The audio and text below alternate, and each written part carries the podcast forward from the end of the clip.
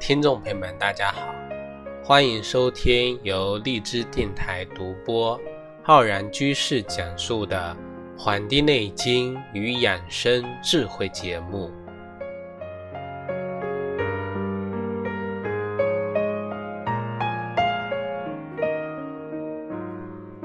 本期节目呢，要跟各位听众朋友讲一讲这个节气养生的知识。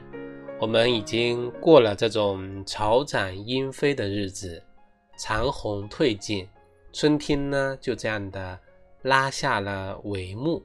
那么我们从今天开始啊，就正式的步入了夏天。我们会发现啊，窗外啊已经处处都是这种绿郁葱葱。那么我们的身体跟这个节气又要经过怎样的蜕变？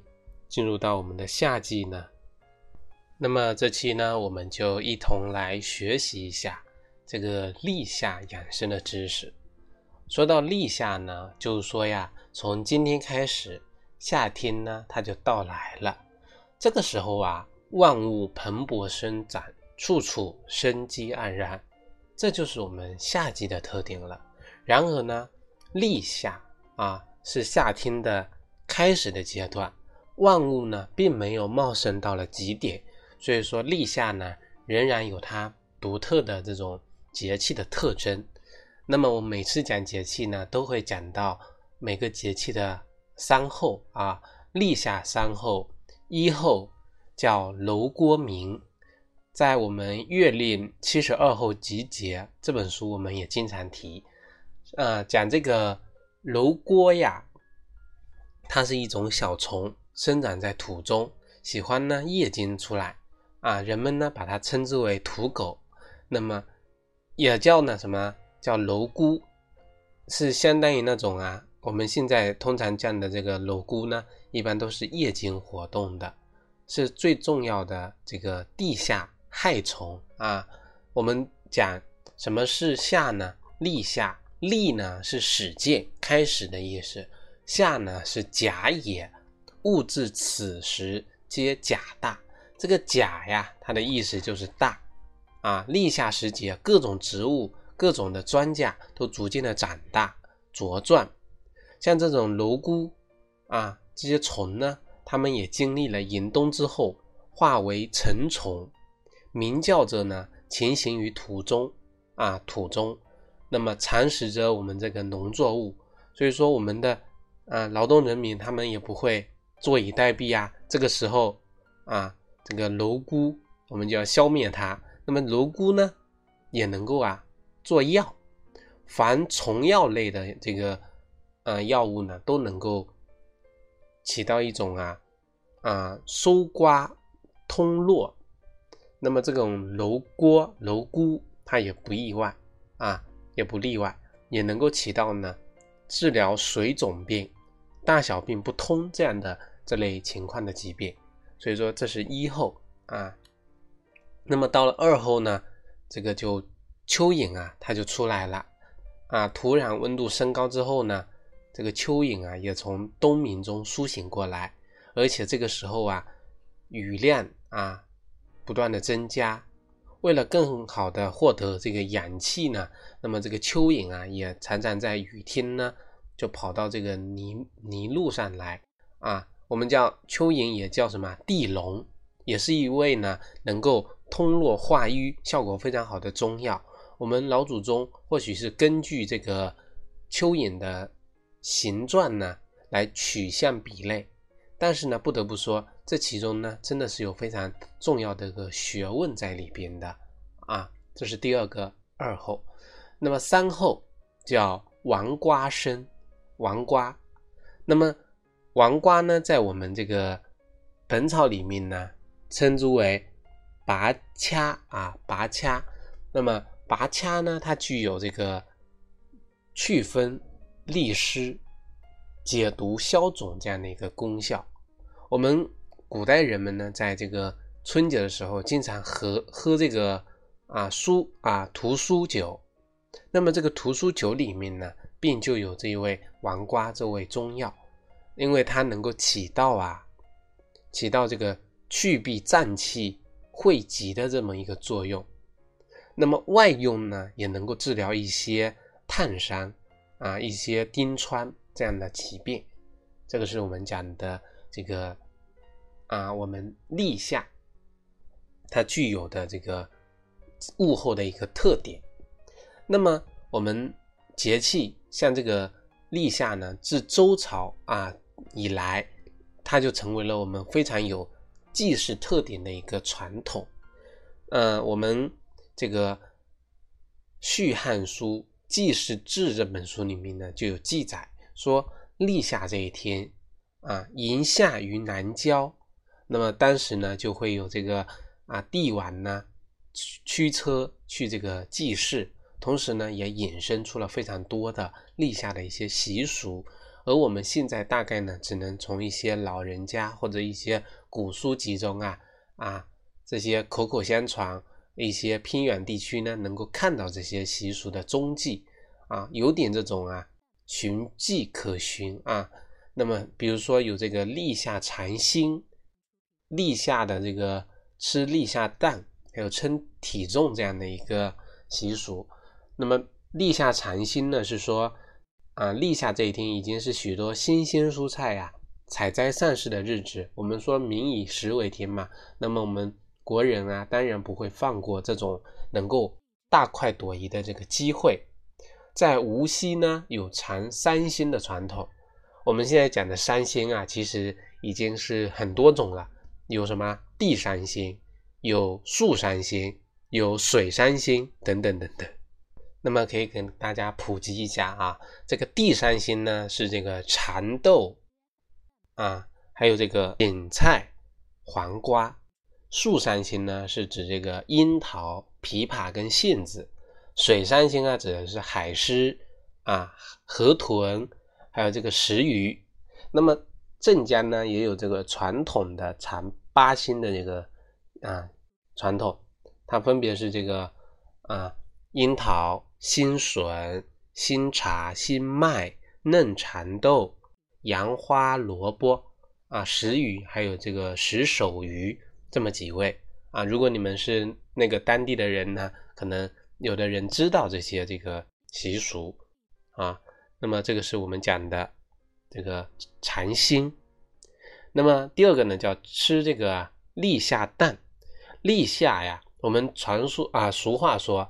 四月鸡蛋贱如菜，以前呢，平常百姓人家呢，不常能够吃到这些好东西。但是呢，到了立夏，这个鸡下的蛋啊比较多，自然呢是可以吃一点。立夏蛋初期呢，一般都是用茶叶末或者是这个胡桃壳来煮。后来呢，人们把鸡蛋放到放入吃剩的这个七家茶中去这个煮烧。那么就成了我们现在这个茶叶蛋的起源了。我们现在人们在煮蛋的时候呢，还会加入这个茴香啊、这个桂皮呀、姜末这些辛香的这个东西啊，那么来调味。那么茶叶蛋呢，也从立夏的习俗啊，慢慢转变成了我们这个现在的传统小吃。那么还有一个习俗叫称体重啊，立夏称重啊，这个这个传统的来源呢，起源于三国的这个时代，孙夫人在那个立夏那一天给刘备的遗孤阿斗嘛，给他称重，有这么一个典故。那么后来呢，传入到了我们民间啊，民间，那么民间呢就那百姓认为在立夏称重啊，可以避免夏季生病。啊，不怕夏季的炎热，也不会呢消瘦掉。其实这个呢，就是反映了我们现在呀，就是对这个啊孩子们、大人对孩子的这种健康的期盼啊，希望有这么一个味道在里边。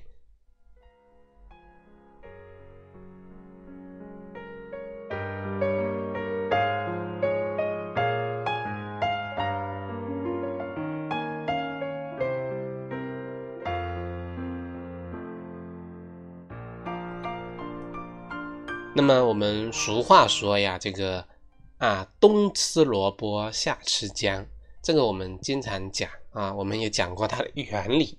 那么根据我们中医的理论呢，在这个炎炎的夏日啊，人体的阳气会随着自然的气候的升降而向我们的肌表呢去发散，导致我们体内的阳气相对不足，脏腑呢微寒的这个状态。再加上我们人们因为这个夏季呢喜欢贪食一些凉野，就很容易出现夏季的这个感冒啊、腹泻呀、腹痛啊等等的情况。所以说，我们为什么要运用生姜呢？因为生姜它味啊辛微温，它有解表散寒、温中止呕、化痰止咳这样的一个功效。这个时候，人们常常呢。用适量的生姜啊，能够帮助我们助阳生热、驱寒祛湿，有助于我们夏季养生跟防治呢多种的这个疾病。但是呢，生姜虽好，也不是所有人都适合吃。生姜啊，性偏热啊，平时呢形体消瘦，容易口干、喉干、手心、脚心发热。大便干燥、心烦失眠这样的等等症状呢，都是属于啊阴虚火旺或是内内火呢偏盛的人，这类人群呢，它是不适合长期来使用的。又因为这个性偏散啊偏散，所以说孕妇呢也不适合多食用啊。我们要根据不同人的体质，选用不同炮制方法的姜，这样子呢才能更好的让。冬吃萝卜夏吃姜呢，来指导我们夏季的养生。那么讲到姜，其实大家啊，可以在这里给大家再普及一下，因为我们每次讲节气都讲节气啊，那但是呢，我们每一年像这个立夏，我已经讲了啊三四年，那么每次呢都要有新的花样给大家，这样子呢，大家才能够从中学到很多的这个知识。夏季吃这个生姜啊，我们知道姜有。新姜啊，这个新兴的姜，还有这个干姜，还有这个炮姜、味姜。那么这个新姜啊，我们买过来的这个新兴的，它是辛而温散的，能够起到温中降逆止呕的作用，能够止咳祛痰，很适合那些体虚容易感冒的人来使用。夏季呢，偶感风寒啊，出现了这种。感冒，这个时候呢，就可以用一碗这个生姜红糖水，也可以呢将这个姜汁呢跟红糖水啊一起煎稠，像这个糖浆一样啊来服用，这个姜味呢和甜味呢就会变得非常的浓郁。这是新鲜的姜，这个干姜呢是大辛大热的，燥热，而且呢能够。通脉行气，鼓动全身的阳气，适合呢啊平时四肢这个冰凉、体虚困乏这种阳虚之人来使用。可以呢在我们平时煲汤、炒菜的时候呢加入少许，但是呢由于它的这个辛散燥烈，不能呢久服，或者呢容易过于发散啊，津液外泄，容易呢矫枉过正。这是大家要了解的，还有一个呢，就是炮姜啊。这个炮姜呢，其实是一种炮制的手法，是干姜在热沙中烫制而成。它的功效其实跟干姜很像，但是呢，温里的作用呢比干姜要弱啊，反而增加了一个收涩止泻的这么一个作用，所以很适合像您老体弱。脾肾阳虚、大便溏泻的人来使用。还有一种是啊，味姜，是将这个新鲜的姜呢，用纸包裹，放入这个炭火中，把它这个把这个纸呢焦黑，那么姜呢未熟就可以了。它的这个辛散之力呢，虽然不及生姜，但是呢，温中之痛效果非常的好。适合那些脾阳不正、过度的服用一些寒凉之物，这个腹痛明明，容易呢误食生冷的人来使用它。除了吃一些姜呢，我们夏季呢还要注意这个固腹精气。天气这个炎热，人出汗呢也比较这个多，那么气随精散啊。除了注意补充水分呢，平时在晚饭的时候呢，喝点粥也能够呢生津止渴，又能够呢这个养护我们的脾胃。那么我们平时啊，这个炎炎夏日难免会感到这种啊烦躁，这时候呢，保持一种心情的通通畅。这个神清气和，对我们的身气机的一个宣一个宣发啊，一个通畅呢，也是非常重要的。毕竟我们都说这个心静自然凉，那么它的道理呢，其实就在这里。讲这个夏季的养生，其实我们要知道，立夏它是一个呃，是一个开始的阶段。是一个生命力啊，自然界的生命力开始一个不断完善、不断的旺盛，到达顶峰的这么一个过程。如何在我们夏季啊，跟着自然身体随着自然的节奏，养出一身阳气，来为我们的秋冬做好准备呢？或许很多听众朋友想啊，我们不是刚过了冬天吗？春天也刚刚结束，怎么这么快又到夏天？那么夏天的时候又要为秋天、冬天做准备。其实我们要知道啊，其实我们的四季呢，它就是不断的循环，我们的身体呢也要不断的随着自然界的节奏去运作。我们《黄帝内经》中讲，夏三月啊，天地气交，万物华实，要做到夜卧早起，无应一日，使志无怒。使华阴成秀，使气得泄。若所爱在外，此下气之应，阳长之道也。逆之则伤心，啊，逆之伤伤心。奉收则少，冬之重病。所以说这里要养什么呀？春生夏长，夏季要长，要长啊，要养这个长，要养我们刚才讲的夏是那个甲也的那个甲字，甲就是长。所以说。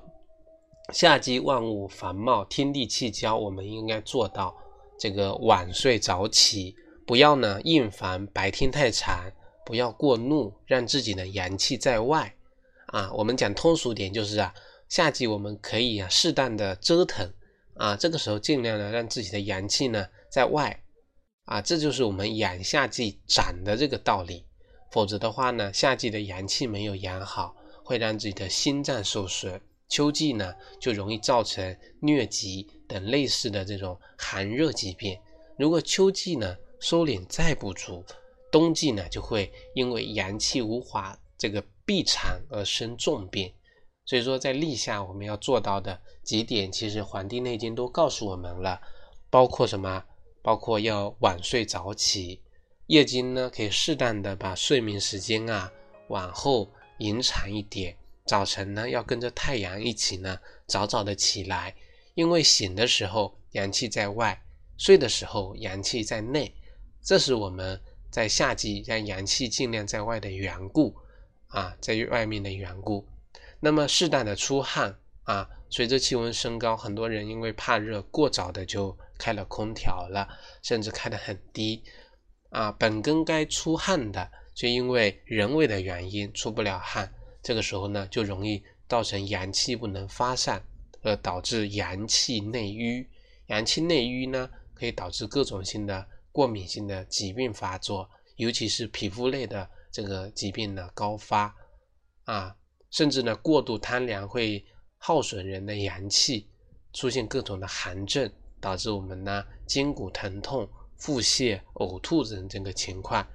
所以说，适当的出汗并不代表呢。不做这个防暑降温的工作，过度的出汗会损害人的阳气，否则呢，人的这个气阴两虚呢，就容易出现中毒的一系列这个情况啊，中暑。因为啊，汗为心之液，过度出汗会伤人的心脏啊。总的来说，应当适当的这个防暑，尽量让自己每天有出汗的机会。但是呢又不要大汗淋漓太过不急呢其实都是不对的。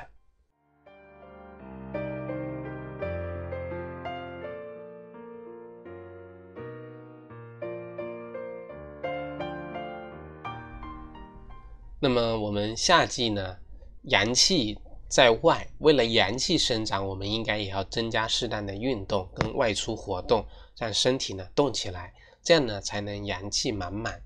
但是呢，也正是因为夏季的高温，我们又需要让自己静下来，这样才能够心气平和，不至于因为暴怒出现中风、晕厥、心绞痛这样的问题。